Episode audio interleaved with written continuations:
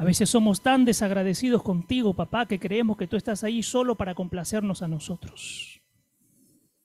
Padre, en esta mañana que tu Santo Espíritu tome el control absoluto de este lugar, de esta reunión, de la vida de mis hermanos y hermanas que han venido de manera presencial y aquellos que están también a través de las redes en las diferentes provincias y otros en sus quehaceres. Padre, gracias, gracias por tanto amor, por tanta misericordia, porque nos soportas, Señor, porque nos soportas. Espíritu Santo de Dios, toma el control absoluto de esta reunión, de este lugar físico, pero sobre todo de todo nuestro ser, espíritu, alma y cuerpo, para que se alinee conforme el Padre lo quiere y no conforme nosotros deseamos todavía.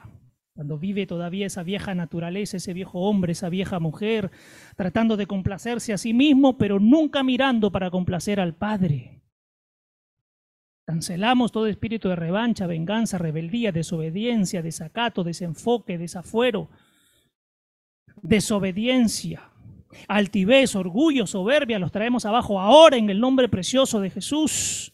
Rompemos con todo esquema, paradigma mental viejo, antiguo, pasado, de tinieblas, de oscuridad.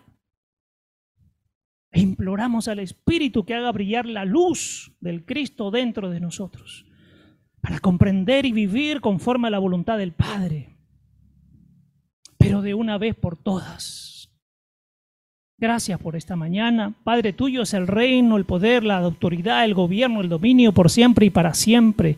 Señor Jesucristo, gracias por esa hora preciosa ahí en la cruz, donde tú te hiciste maldito y canjeaste la maldición que nos correspondía a nosotros por bendición. ¿Cómo no agradecerte entonces, Padre? ¿Cómo olvidarnos de ti? Gracias, Señor, por esta mañana, por las cosas maravillosas que tú nos vas a mostrar. En el nombre precioso de Jesús. Amén, amén y amén. Dale al Padre la mejor ofrenda de aplausos. Muy bien, amados. Tomen asiento, por favor, en sus respectivos lugares. Vamos a compartir hoy un tema muy precioso que el Padre, que el Padre lo revelaba el padre me decía, hay gente que está llegando tarde siempre a la cita conmigo, y no hablo de venir a la iglesia, hablo de buscar al Padre en todo tiempo. Están llegando tarde a la cita. Y si están llegando tarde a la cita, a veces cuando llegan, yo ya pasé a otro nivel, yo ya pasé a otra dimensión.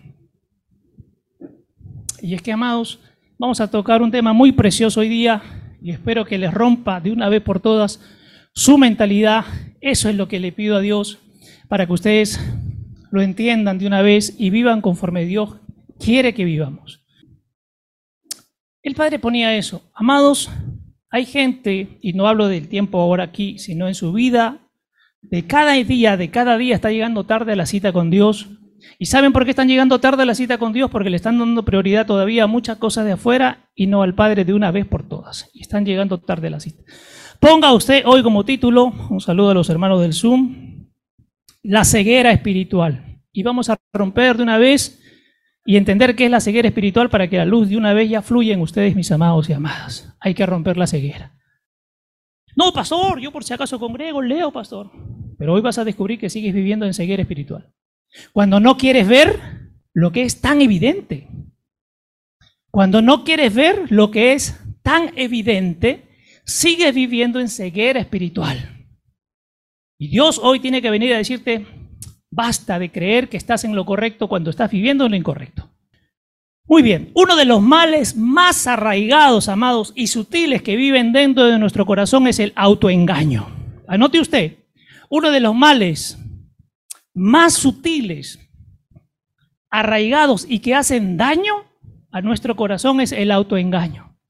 Y el autoengaño es cuando nadie es capaz de decir, muy bien, sí, esto todavía tengo en mí, guardo en mí mis deseos, mis pensamientos, mis emociones, mi manera de hacer las cosas, de ver las cosas, y no acepta que están viviendo de una manera equivocada, eso es autoengañarse. Y estamos hablando de las cosas espirituales, no de las cosas naturales. El mensaje, mis amados, y la palabra ha sido hecha para quién? ¿Para los de afuera o para los de adentro? Para los de adentro. Y Dios quiere venir a hablarnos hoy para los de adentro. Dejemos de autoengañarnos que estamos viviendo en las cosas de Dios de manera apropiada cuando todo es mentira. Y Dios que venga hoy a rompernos la mentalidad, de eso se trata. Escuche, a veces el autoengaño es de manera no intencionada, no nos damos cuenta, pero sobre todo es de manera intencionada. Repito, a veces es no intencionada, porque no percatamos, pero la mayoría de las veces el autoengaño es intencionado. Porque sabiendo cómo vives y lo que haces, no aceptas. Y crees que sigues viviendo en lo correcto y haciendo lo correcto y moviéndote en lo correcto cuando estás viviendo en un autoengaño. Escúchame, porque a Dios nadie lo puede engañar. Nadie. En ocasiones parte de una profunda ignorancia de nuestra propia naturaleza y de nuestra incapacidad para vernos a nosotros mismos. Hay gente que se autoengaña porque no conoce su naturaleza o no se quiere dar cuenta cuál es su naturaleza. Y no le gusta verse hacia adentro, sino que es más fácil que ver hacia afuera y no ver hacia adentro.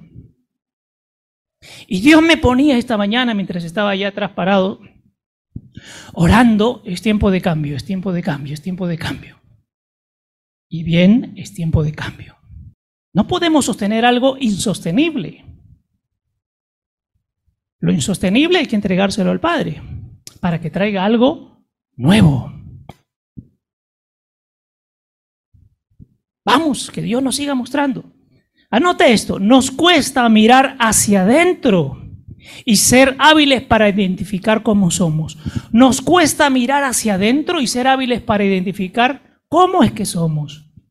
Nos cuesta mirar o no queremos mirar. Repito, nos cuesta mirar o simplemente no queremos mirar. Y Dios está llamando en este tiempo un momentito para, deja de mirar al frente y comienza a hacer una introspección, es decir, comienza a mirar dentro. Y aquí hay una pregunta para todos, me incluyo yo. ¿Realmente realmente, realmente le estamos dedicando el tiempo que Dios requiere de nosotros? ¿Sí o no? Respóndanse, por favor. ¿Realmente le están dedicando?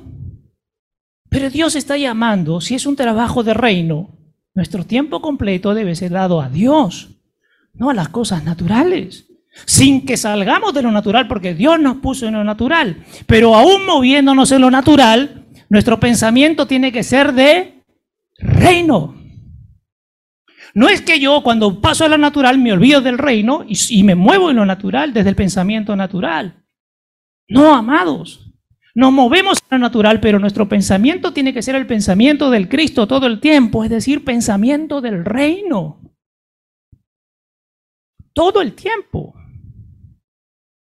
O es que Dios nos dice a veces sí contigo y a veces no contigo. Dios está con nosotros todo el tiempo y sus hijos deberíamos estar también con Él todo el tiempo. Y de una vez por todas rompa lo que todavía guardamos. Mentira, miserias, falsedades, hipocresías, falta de entrega a las cosas de Dios. Hay gente que está haciendo cosas por compromiso y Dios no quiere así. Y el compromiso no es con Él. Gente lo está haciendo en compromiso con la iglesia. Y Dios no quiere eso. Dios no quiere que quedes bien. Dios quiere que hagas las cosas bien. No que aparentes bien y quedes bien con los demás. Sino que hagamos las cosas bien. Miren esto entonces. Decía yo, nos cuesta mirar hacia adentro y ser hábiles para identificar cómo somos. Nos cuesta. O sabiendo, no queremos mirar. Nos cuesta darnos cuenta cuáles son las motivaciones tras nuestros actos. ¿Se han puesto a pensar cuál es la verdadera motivación detrás de cada cosa que hacen? ¿Cuál es la motivación? A veces se sigue queriendo agradar a los demás. Dios dice, revisen las motivaciones tras sus actos. ¿Y qué pensamientos están acompañando a sus emociones? Anote usted, ¿qué pensamientos acompañan a sus emociones? Cuando usted hace algo, dice algo, mueve algo, ¿qué pensamiento acompaña a esa emoción? Porque dice la palabra que cuando uno hace algo, lo hace con qué? Con alegría y con gozo. Pero si lo hago a regañadientes y molestándome y haciendo caso omiso inclusive a las indicaciones que se hacen, tú no estás queriendo agradar a Dios. Tú quieres cumplir nada más. Ceguera espiritual, eso es ceguera espiritual. Quiero que lo entienda. Sigue siendo ciego porque sigue mentalizado en el mundo. Dios quiere que rompamos con la ceguera espiritual ya. La incapacidad de hacer una introspección personal nos lleva a un problema más profundo. El autoengaño y la falta de revisión personal te va a llevar a un problema más profundo que se llama ceguera espiritual. Ahora vamos a entrar a lo que es ceguera espiritual. Repito, el autoengaño, si no eres capaz de verte a ti mismo, te conduce a la ceguera espiritual finalmente. Y en la ceguera no se ve. Y pienso que es correcto. Y pienso que es correcto. Y Dios nos quiere llevar a otro nivel, amados. Hay actitudes que tenemos que pasan nuestro cribado personal.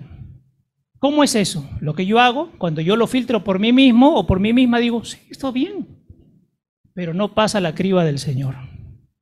El Señor dice, no, no pasa. No pasa mi criba. Y muchas veces terminamos llamando, ha sido un error nada más, o es un accidente que ocurrió, no, no fue mi intención. Pero en realidad quiero decirte esta mañana que eso se llama pecado. Hay pecados sutiles, pero son pecados.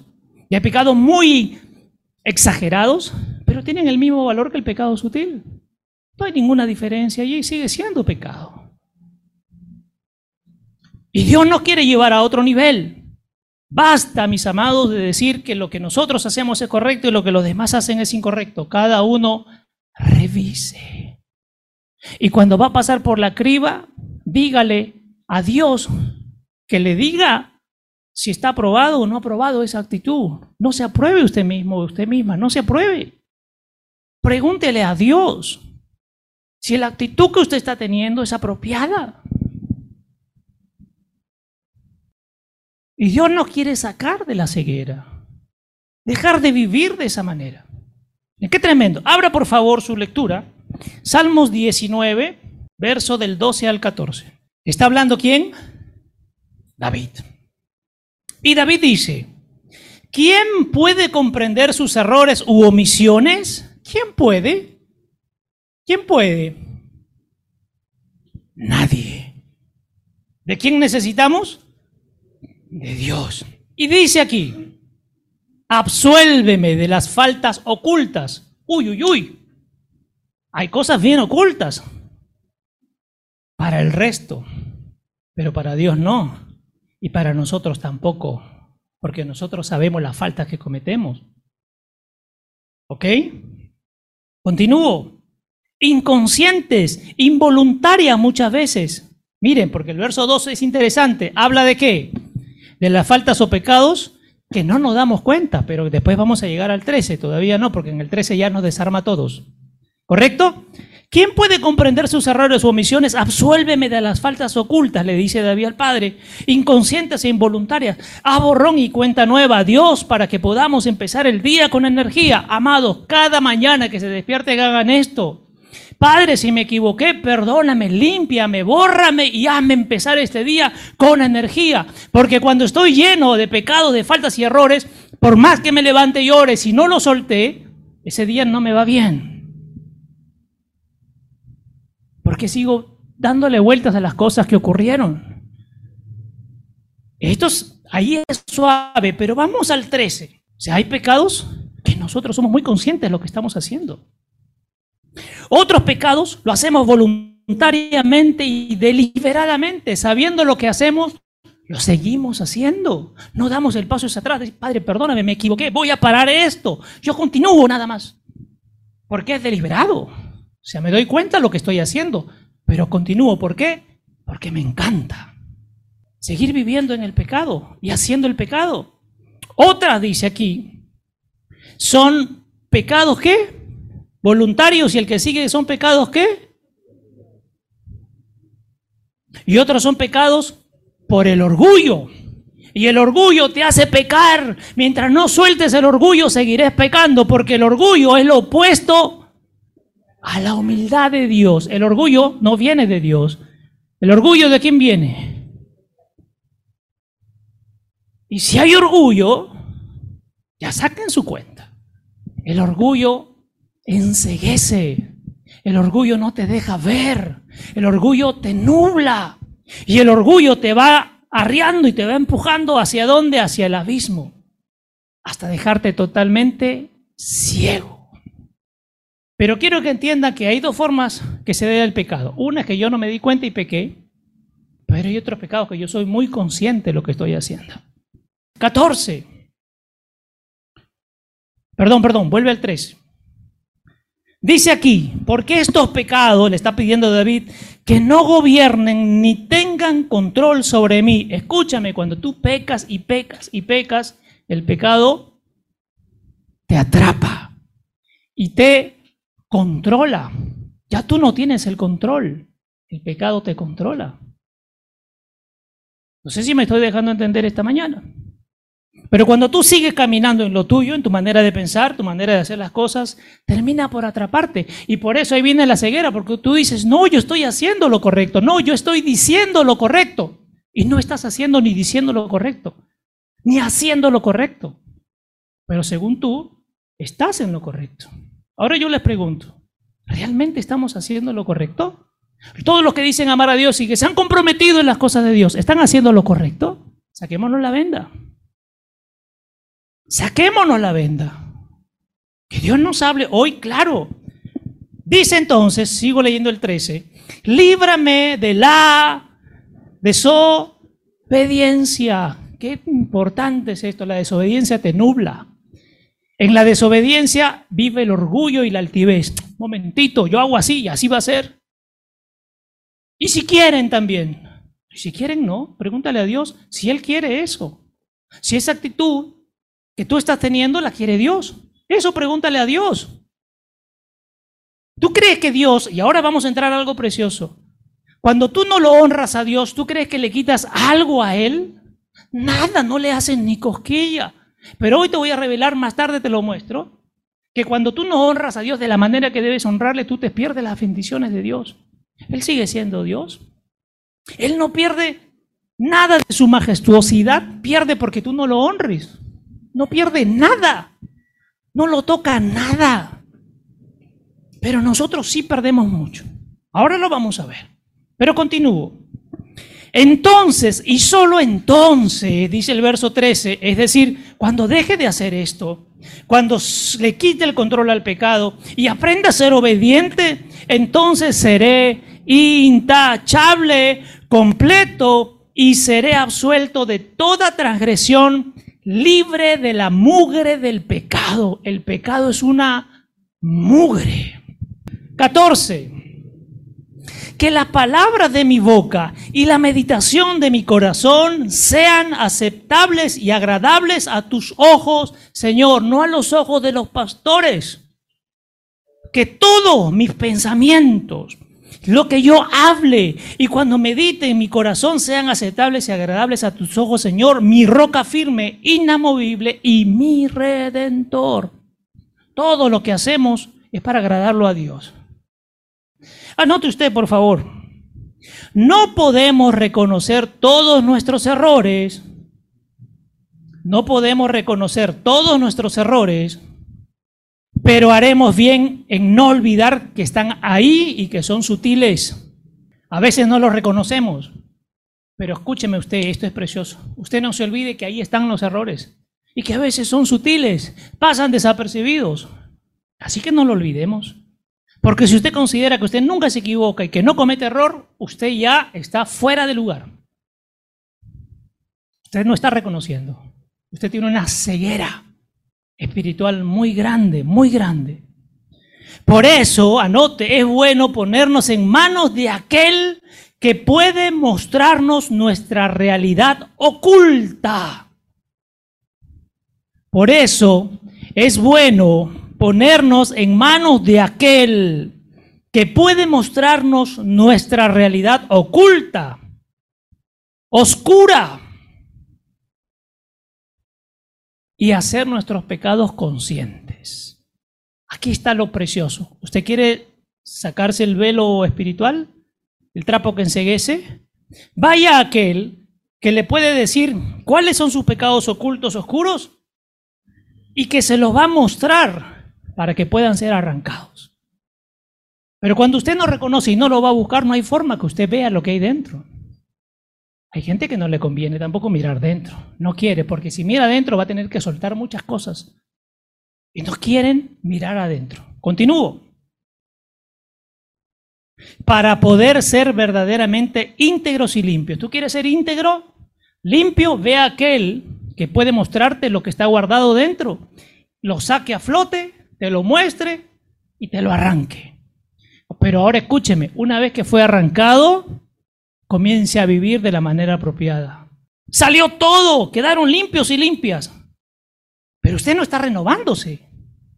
Porque si ya se lo arrancó, ¿usted qué tendría que hacer? Renueve su manera de pensar. Quiero que tome conciencia, por favor, usted. Si usted, el Padre le muestra y le arranca, usted con eso no se contente. Ya fue limpio, ¿cierto o no? Ahora, ¿qué tiene que hacer? ¿Llenarse de qué?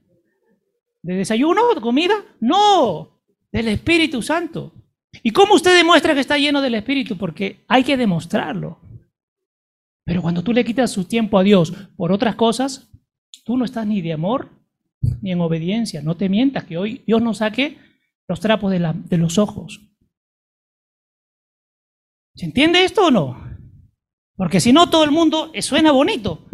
Sí, estamos llenos de amor, llenos de obediencia, llenos de bondad. No hay maldad en nosotros. Escúchame, cuando tú le quitas el tiempo a Dios para irte a otros lados, ir a hacer otras cosas, está llena de maldad. Porque vas a lo malo antes que a lo bueno. Y entonces, ¿dónde está el amor? Por eso que Dios nos hable claro hoy. Para dejar de mentirnos. Usted tiene que darse cuenta, ¿quién es su prioridad? Nada más. ¿Quién es su prioridad? Si su prioridad está afuera, usted no está en Dios. Y hay gente que dice, además Dios tiene que comprender. Hoy día, más adelante le voy a decir un término que usa mucha gente cuando toma decisiones sin Dios y dice, Dios está en el asunto. Si nunca lo invitaste, si tomaste decisión solo o sola, ¿dónde estuvo Dios ahí?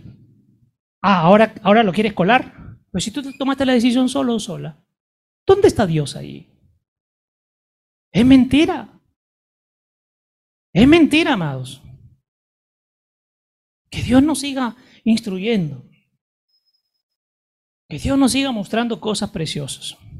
Que siga rompiendo nuestros esquemas. Muy bien. Job 34, verso 32. Esto tenemos que... Todos los días lea esto, por favor, cuando se levante. ¿Ya? Todos los días lea esto cuando se levante para que usted no vive en una mentira. Para que usted no se siga engañando, no vive en el autoengaño, porque usted no engaña a los demás, usted se engaña a sí mismo. Tampoco lo engaña a Dios. Y Dios no quiere sacar del autoengaño. ¿Para vivir en qué? En la verdad. Mira lo que dice aquí.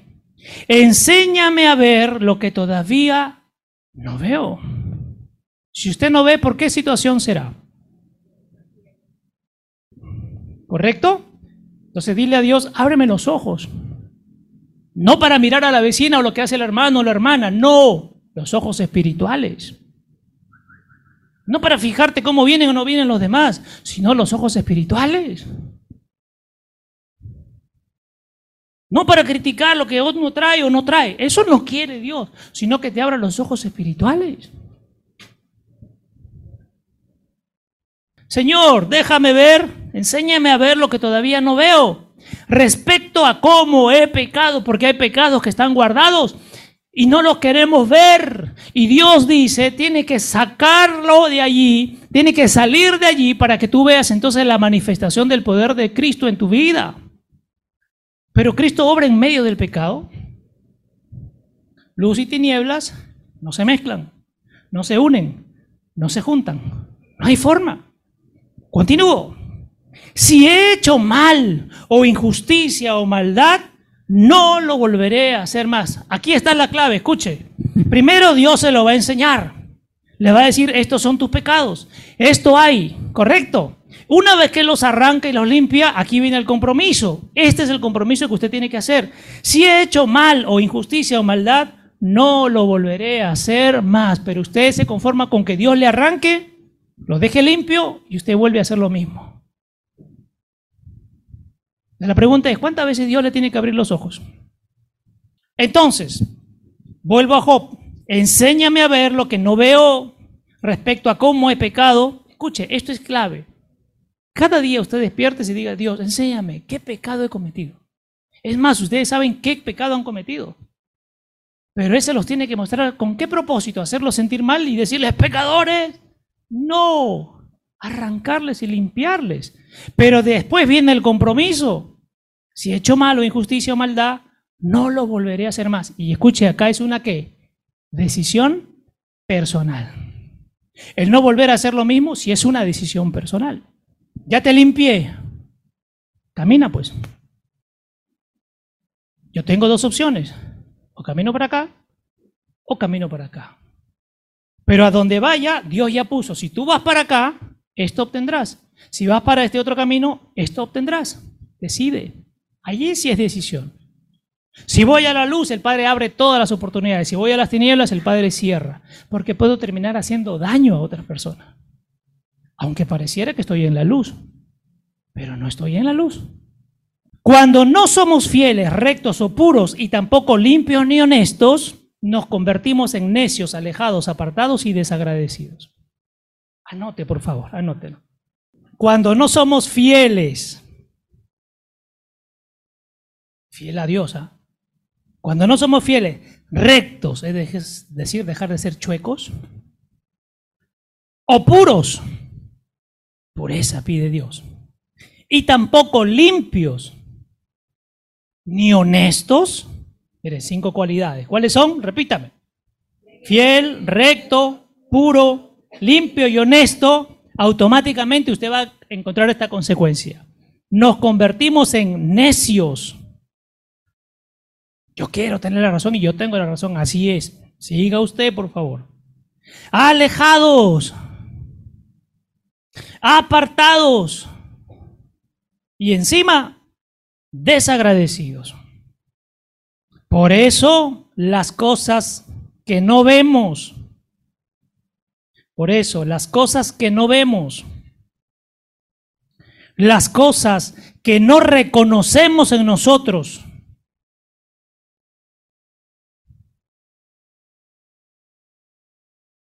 y nos son ocultas, esto es tremendo, y no son ocultas, son posiblemente las más peligrosas de todas. Ahí está el peligro, amado y amada. En no darte cuenta quién eres, qué haces, qué no haces, cómo piensas, cómo sientes, qué dices, cómo actúas. Ahí está el peligro de todo. Y si está oculto o no quieres verlo, se convierte en un peligro. Por eso el por eso el Señor a través de Pablo en la carta de Timoteo, ¿qué decía? Que la enseñanza siempre sea para qué? Para corrección, ¿para qué más? Edificar, ¿qué más? ¿Para qué soltamos esta palabra hoy día? ¿Para hacerlo sentir mal y que ustedes recuerden sus pecados? No, para que de una vez por todas digan, esto soy yo, sigo haciendo esto, tiene razón. Dios, no usted, pastor. Y salgan de ahí y salgan de ahí. Ese es el propósito. Él nos abrió los ojos. Él nos abrió los ojos y es menester nuestro mantenerlos así cada día y minuto a minuto. Él nos abrió los ojos y es menester nuestro, trabajo nuestro, tarea nuestra, Mantenerlos así cada día y minuto a minuto. Es tu chamba mantener los ojos abiertos. Dios ya te abrió los ojos. Hay gente que dijo, ya, ya me los abrió hace más de 10 años. Pero no te has dado cuenta que al mes siguiente tú mismo los cerraste. Pero no te das cuenta que tú mismo has cerrado los ojos. Hay gente que dice, yo soy cristiano hace 20 años. O hace 15. O yo he sido líder. ¿Qué tipo de líder has sido? ¿Qué tipo de creyente has sido? Se ha cerrado los ojos, no eres capaz de ver la realidad. Mira, ¿qué te encanta? ¿Te encanta el dinero? ¿Te encantan las cosas materiales? ¿Te desvives por las personas? No digo que esté malo, sino prioridad antes que Dios. Tus ojos están cerrados. Tus ojos están cerrados. Abran los ojos, por favor. Él nos abrió los ojos y es menester nuestro mantenernos así cada día, minuto a minuto.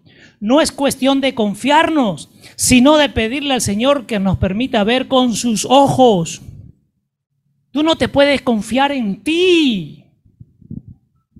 Hay gente que dice, Dios ya me mostró, pastor, y Dios me está llevando. ¿Seguro que Dios te está llevando? El Espíritu me ha dicho. ¿Seguro que el Espíritu te ha dicho? He soñado, pastor. ¿Y dónde está la palabra? No, solo lo soñé. Y sigue soñando.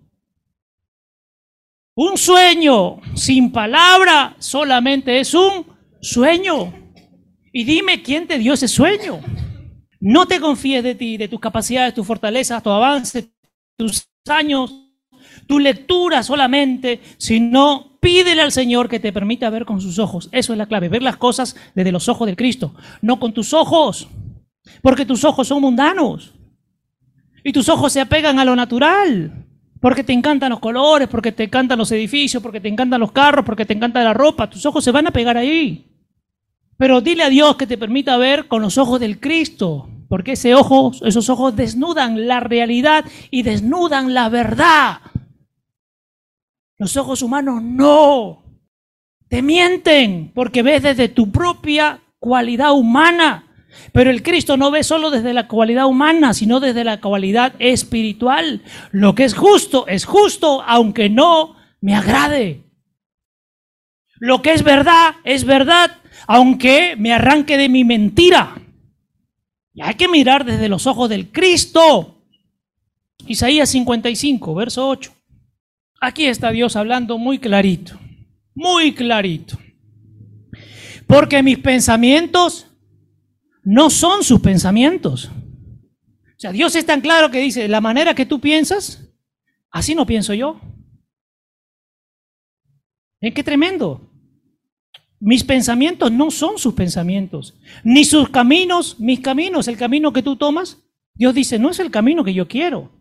Uno, yo no lo voy a tomar. Dos, y no es el que quiero para ti. Ese no es. Declara el Señor. Nueve. Porque como los cielos son más altos que la tierra, así mis caminos son más altos que sus caminos y mis pensamientos más altos que sus pensamientos. Los pensamientos de Dios siempre serán más altos. Tú dices, no, yo creo que es así. Dios dice, mm, mi pensamiento está por encima. Pero Señor, yo quiero hacer, mm, mi pensamiento está por encima. Mi manera de ver las cosas están por encima. Mi manera de hacer está por encima. No como tú lo tienes. Por eso, ¿cuál es la clave? Señor, hazme pensar como tú piensas. Rompe mis pensamientos e implanta tus pensamientos. Rompe mis caminos, todos tenebrosos, sin asfalto, y pon tus caminos delante de mí. Quiero caminar esos caminos. Ahí está la clave. Hay gente que sigue viviendo sus propios caminos y sigue viviendo desde sus propios pensamientos. Y Dios dice, para con eso porque no te lleva a ningún lado. ¿Por qué no vemos? Si ya no, ya nos limpió o no. Quiero que entienda, si ya nos abrió los ojos o ya no nos abrió los ojos, porque hemos vuelto, amados, al mismo camino. No es, no es que Dios te empujó tú has ido. Miren qué tremendo esto. ¿Nos damos cuenta o no nos damos cuenta?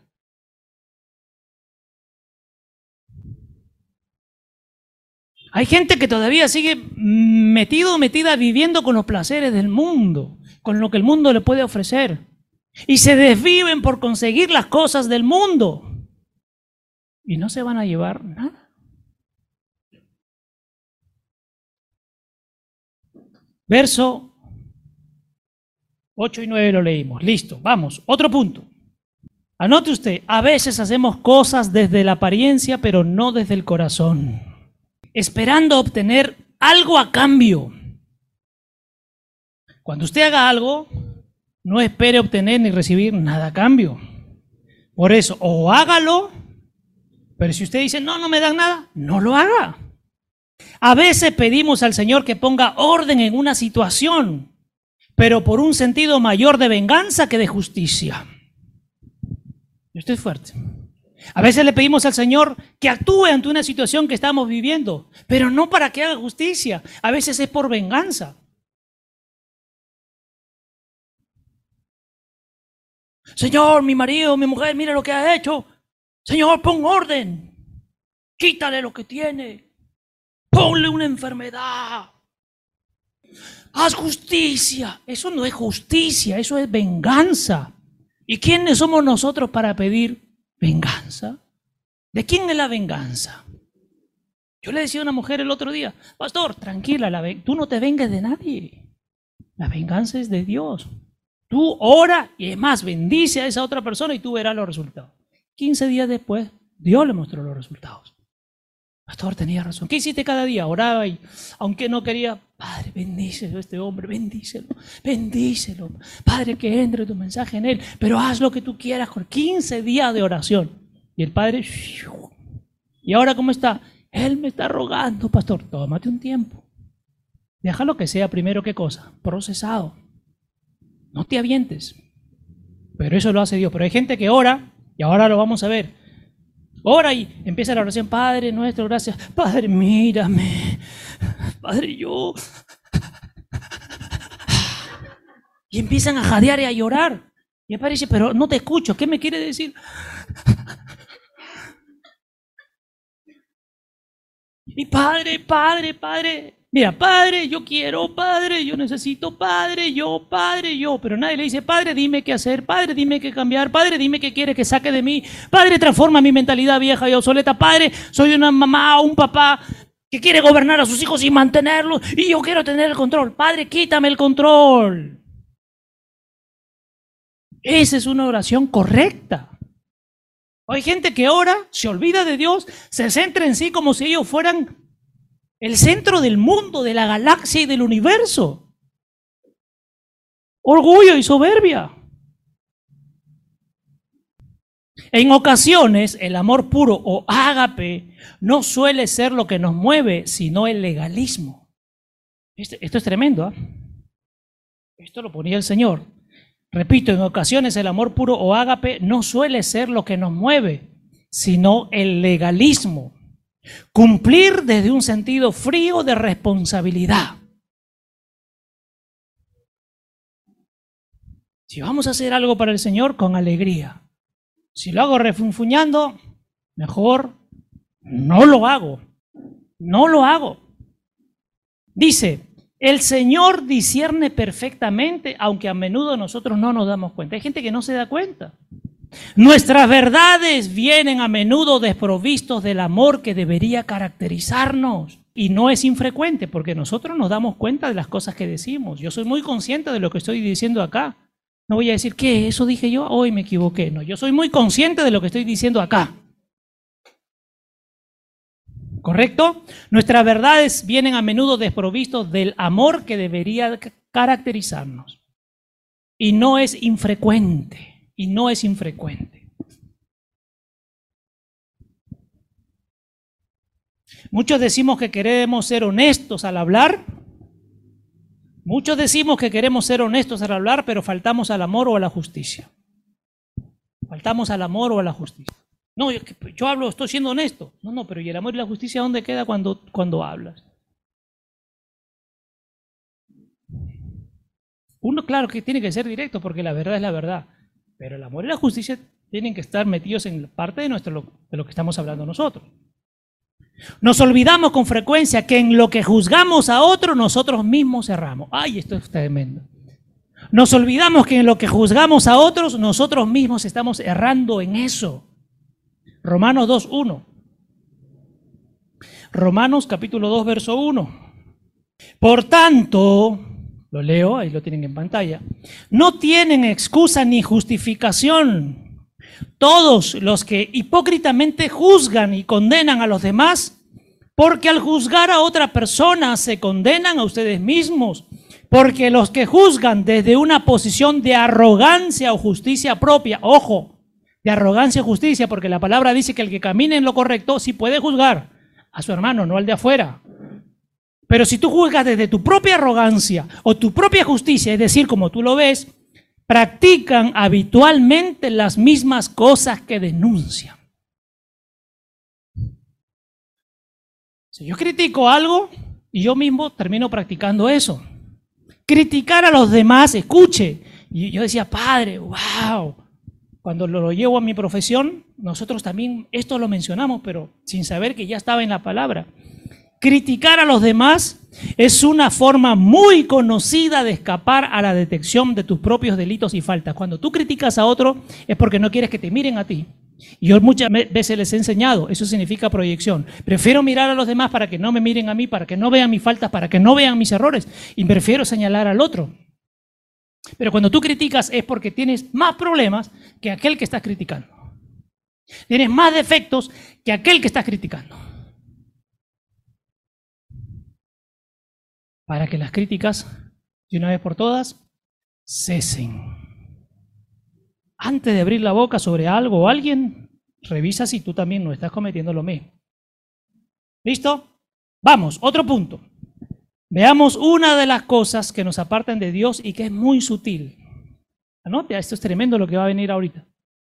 Algunas de las cosas que nos apartan de Dios y que es muy sutil. Un pecado que podemos cometer en la adoración. ¿Cómo? Un pecado que podemos cometer en la adoración. En muchas ocasiones no adoramos a Dios por lo que Él es, sino por lo que nos proporciona. Hay gente que quiere adorar para que Dios le esté dando cosas. Ahí hay un error. Porque tú no buscas a Dios por eso, sino por lo que Él es, quien es para ti, no por lo que te pueda dar. Ahí hay un error.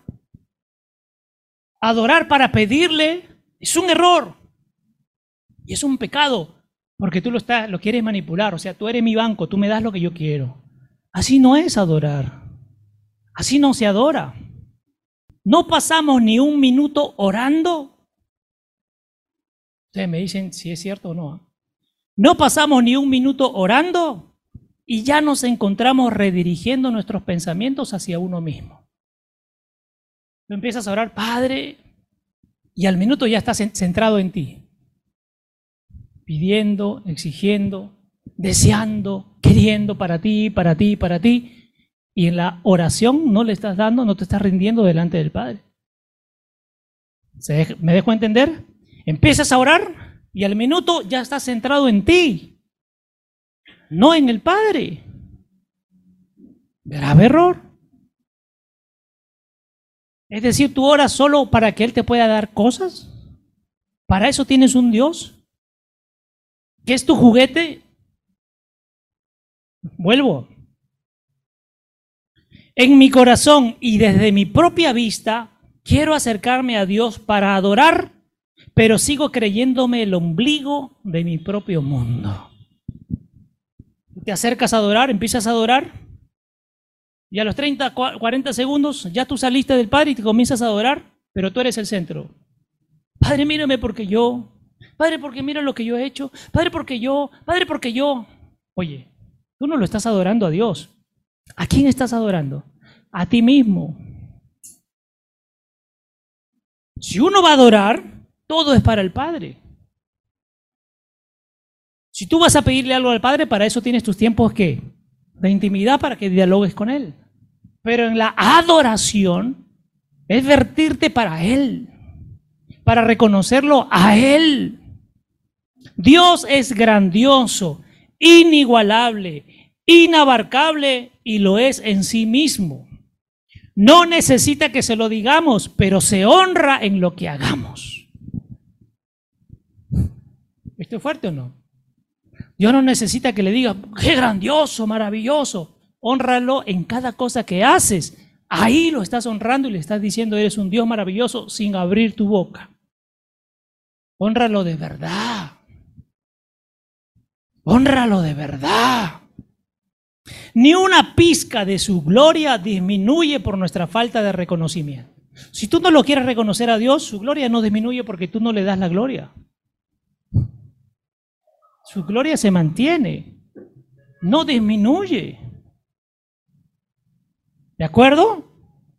Pero nosotros perdemos bendición cada vez que giramos la vista hacia lo creado y no al creador. Cuando tú volteas para enfocarte en lo creado, las cosas materiales, y no volteas al creador que sea tu prioridad, tú estás lejos de Dios. No te engañes. Cada vez que volteamos a ver lo natural, porque nos encanta, queremos más, queremos poseer más cosas, queremos tener algo, y tú volteas tu vista hacia las cosas creadas y no al creador, tú te estás perdiendo la bendición de Dios. Después, no te quejes. Después, no te quejes. Porque Dios está dispuesto a darte tantas cosas, hablo desde lo espiritual, pero tú estás enfocado en lo natural o enfocado en lo natural.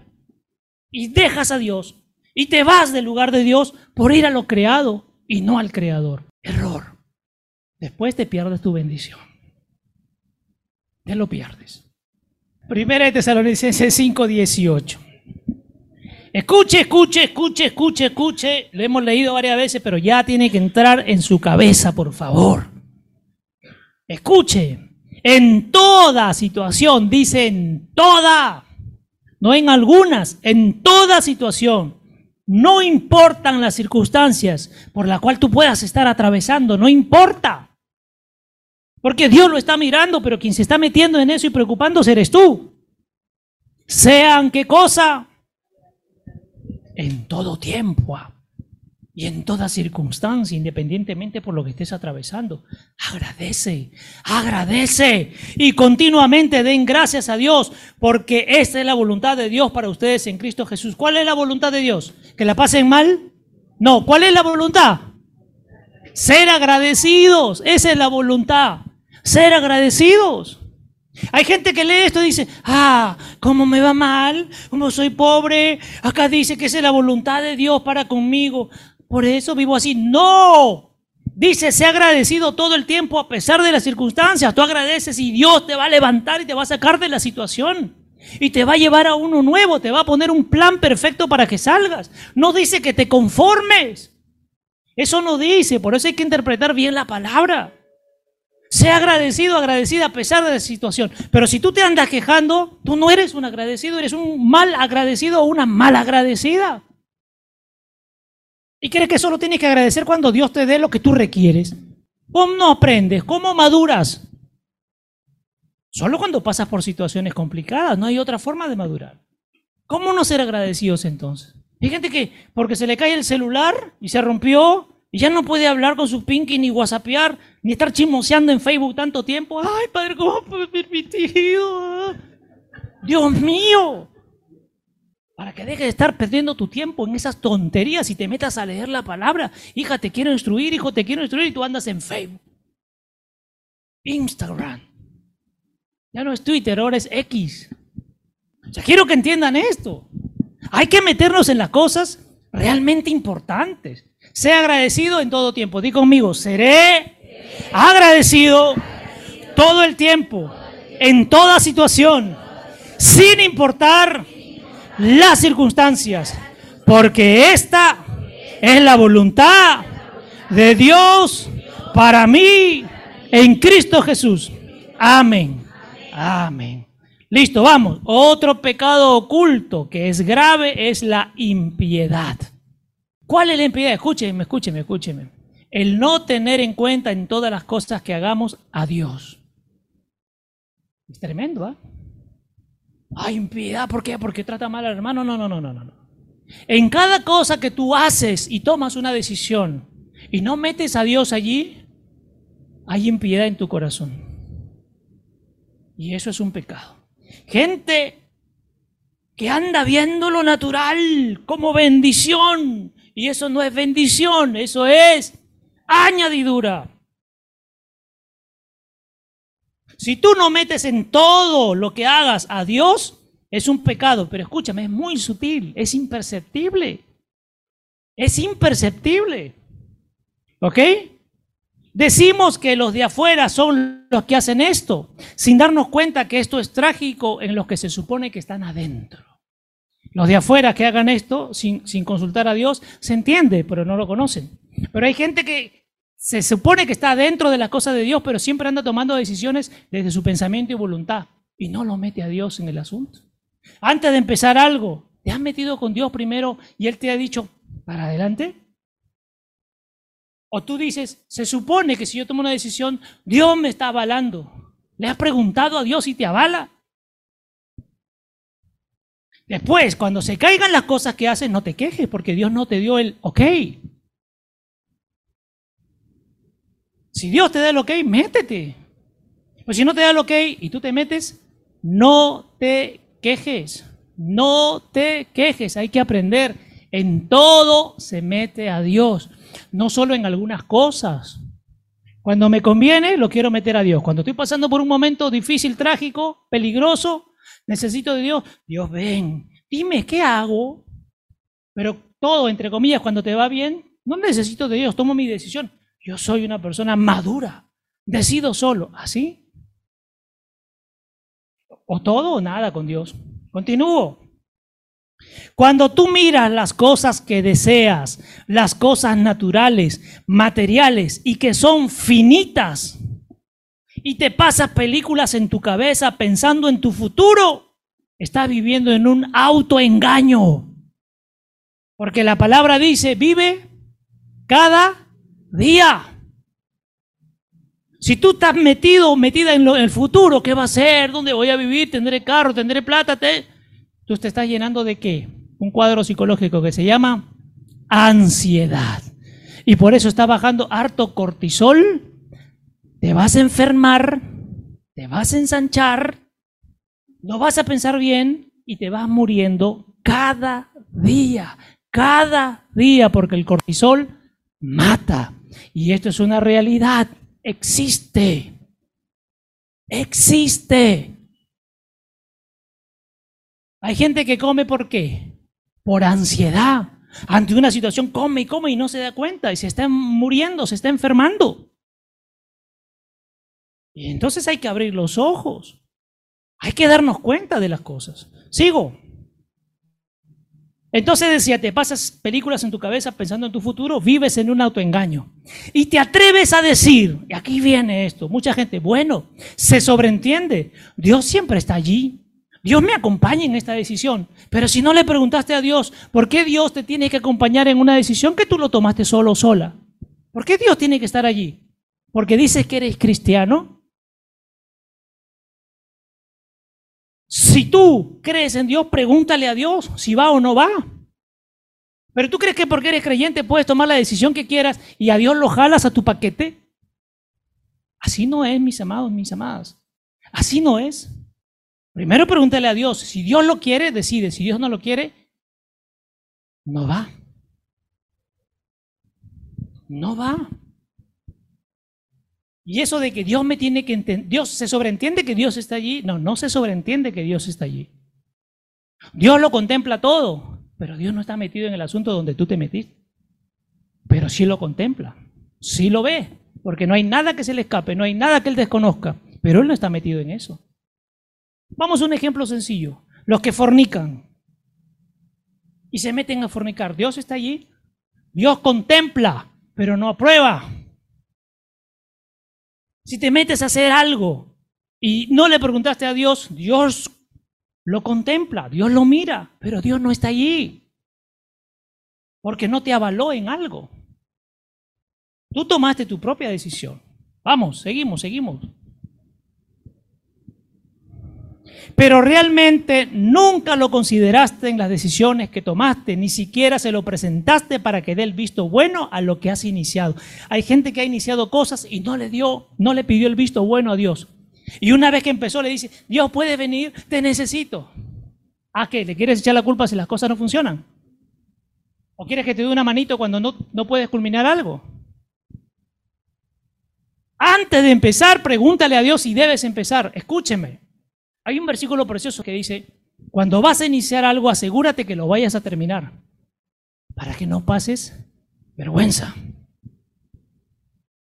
Por eso yo le pregunto a Dios si lo hago o no lo hago. Si Él me dice sí, Él me ayudará, ¿qué cosa?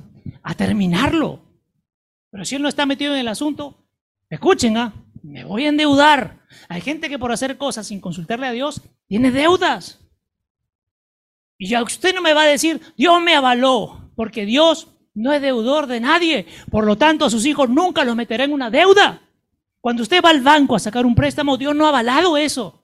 ¿Acaso Dios lo quiere a usted metido con un banco? Allí no hay Dios. Y hay gente que se atreve a decir, el Espíritu me dijo, este banco no, era el otro, ve, ve, ve, ve, ve. No se mienta, no se autoengañe, no se ponga la venda, salga de la ceguera. Porque cuando usted le debe el banco, usted se endeuda y cada vez se hace más pobre. Porque su dinero ya no es suyo, le pertenece al banco. Usted trabaja para el banco. Haga así conmigo, así, quítame la venda, Señor, dile, quítame la venda, abre mis ojos. Salmo 19, verso 10 y 11. Aquí aprenda, esto es precioso lo que, lo que vamos a compartir aquí. Aprenda, pues usted, aprenda, porque esto es forma de vida. Aquí esto, es una escuela para aprender a vivir conforme a Dios. ¿Ya? Salmo 19, verso 10. Habla David y le dice al Señor, Imagínese que usted está hablando hoy con Dios. Dígale, tus decisiones son más deseables que el oro. ¿Qué es más deseable que todos los tesoros del mundo? Las decisiones de Dios son más deseables que el oro. Dios te va a decir, mi decisión o todas las riquezas del mundo. Usted tome la decisión. Lo que yo quiero para ti o lo que tú quieres para ti. Eso es en otras palabras. Lo que, Dios dice, lo que yo quiero para ti o lo que tú mismo quieres para ti. ¿Ve pues? Aquí David le dice, que mucho oro fino, más dulces que la miel y el panal. Qué precioso es esto. Las decisiones de Dios, aunque a veces duele, al final qué cosas son? Más dulces que la miel. Ay, qué rico.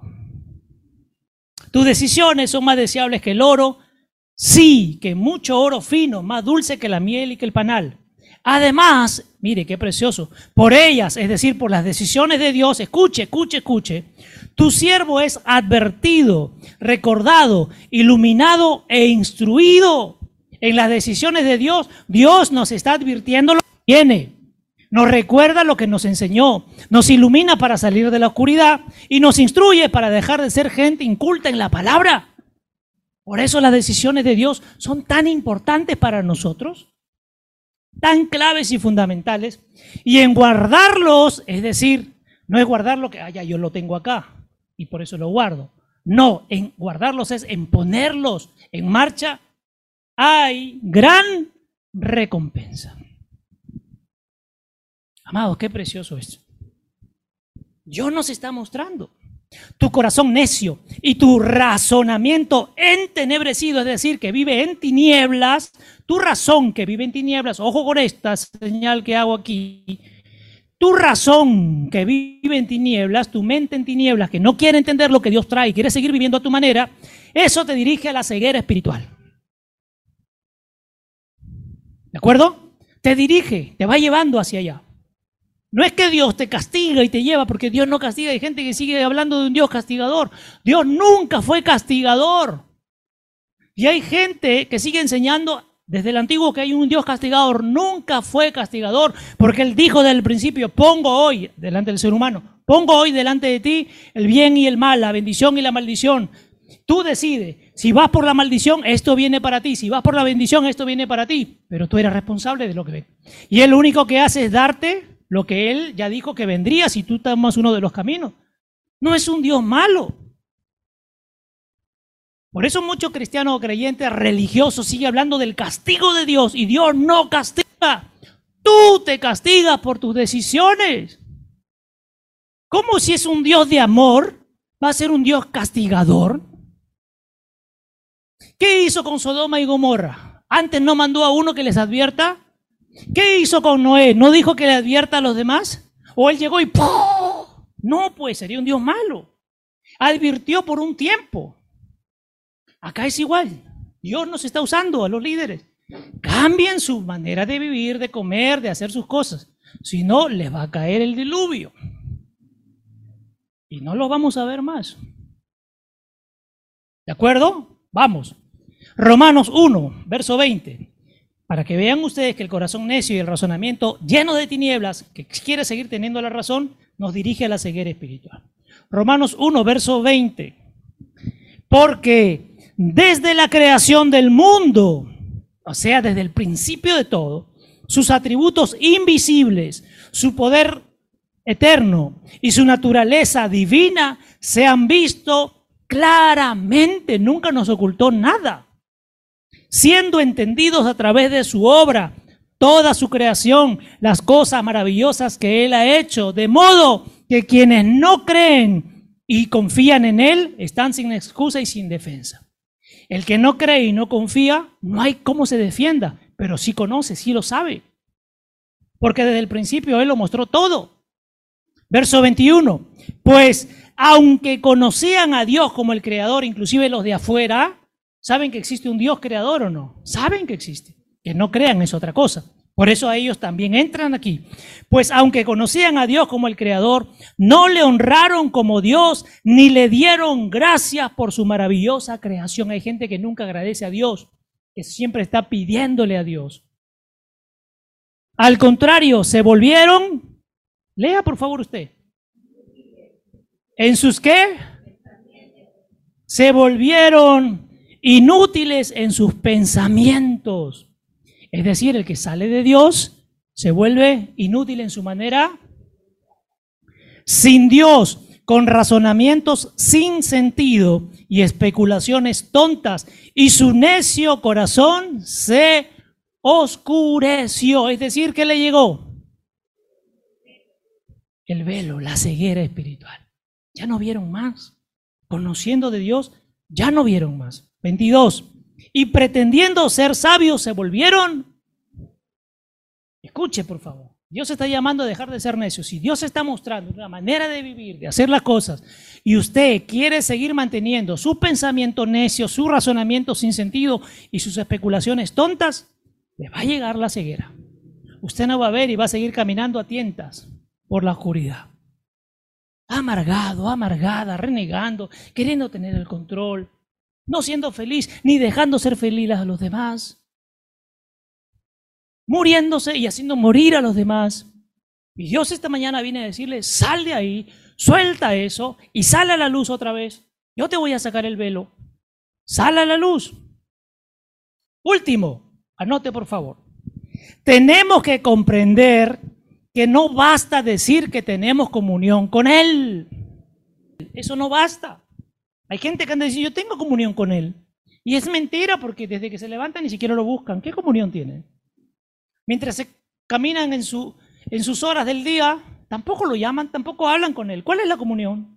Suena bonito, de la boca para afuera. Continúo. No basta decir que tenemos comunión con Él. Mientras estamos ciegos y en tinieblas. Digo que tengo comunión, pero sigo ciego y en tinieblas. Si no, sino que debemos pedirle al Señor, sino que debemos pedirle al Señor que nos haga ver esas cosas inútiles. Pídele que te haga ver lo inútil que tienes en, tu vida todavía, que estás arrastrando, que no tienen sentido, que no sirven para nada y te están aguantando, te van haciendo inútil, cada vez más inútiles las cosas de Dios. Coma, pecados sutiles, que te haga ver los pecados sutiles que puedas estar cometiendo. Ojo que lo sutil es casi imperceptible. ¿ah? Y el pecado sutil es cuando tú crees que tienes la razón y los demás están mal, pero tú estás cometiendo el pecado. ¿Ok? Que nos enseguecen. Y que solo Él nos hace recobrar la vista. Es el único, amado, que nos puede hacer recobrar la vista en lo espiritual. Y puede llevarnos nuevamente a la luz. Y puede llevarnos nuevamente a la luz. Y puede llevarnos nuevamente a la luz. Primera de Juan capítulo 1. Con esto cerramos. Verso 5. Párense primero en el verso 5, por favor. Esto es tremendo, ¿ya? Esto es tremendo. Leo. Este es el mensaje de la revelación prometida por Dios que hemos oído de Él y que ahora les anunciamos. ¿Quién nos trae el mensaje a los líderes cuando nos paramos acá? Dios mismo nos trae para revelarlo. Mal haría yo en que si Él me revela me quede con esto para mí, sino que hay que entregarlo. Que Dios es luz. Y acabamos de hablar que la ceguera espiritual es tiniebla. Si, estamos en Dios, debemos vivir en luz. ¿Correcto? Dios es luz. Él es santo. Es decir, nosotros tenemos que caminar hacia la santidad, correcto. Él es santo. Su mensaje es veraz, o sea, lo que Dios trae es verdad. Dos opciones. Lo tomas para vivir de esa manera o simplemente lo rechazas y crees que esto es una mentira absurda y sigues viviendo a tu manera. Si lo tomas, viene la luz. Si lo rechazas, sigues con ceguera espiritual. Él es perfecto en justicia y en Él no hay oscuridad alguna. Es decir, no hay ni siquiera un ápice de oscuridad, por lo cual nosotros no puede quedar ni siquiera un rezago de oscuridad dentro. Si hay, entrégalo, entrégalo, Él es el único. Qué vergüenza decirlo, qué vergüenza entregarlo, ¿qué van a decir? Entrégalo, no te quedes con eso dentro. ¿Por qué te sigue reteniendo? No hay pecado, no hay maldad y no hay imperfección. Hacia eso tenemos que ir caminando. Seis, y cerramos con esto. Escuche, escuche, escuche. Si decimos que tenemos comunión con Él y sin embargo andamos en las tinieblas del pecado, mentimos y no practicamos la verdad. Fuerte, ¿no? Si yo digo que tengo comunión con Él, pero sigo en las tinieblas del pecado, estoy mintiendo y no estoy practicando la verdad. Y Dios lo que quiere es sacarnos de las tinieblas y traernos a la luz. Qué tremendo, mis amados. Qué tremendo lo que Dios hoy ha querido compartir. Basta. Si ustedes quieren seguir siendo ciegos, no nos echen la culpa a ninguno, no le echen la culpa a Dios, no le echen la culpa al diablo, es responsabilidad de ustedes quedarse en esa situación. Como también es responsabilidad de ustedes salir de esa situación si de una vez por todas se sacan esa banda que les cubre los ojos y entre la luz directo. La luz tiene que entrar. La luz tiene que entrar. Y que Dios nos siga mostrando en esta mañana. Cierren sus ojos, por favor, amados y amadas. Un, un abrazo grande a nuestros hermanos eh, del Zoom. Sean muy bendecidos y esperamos reencontrarnos pronto con ustedes. Un gran abrazo.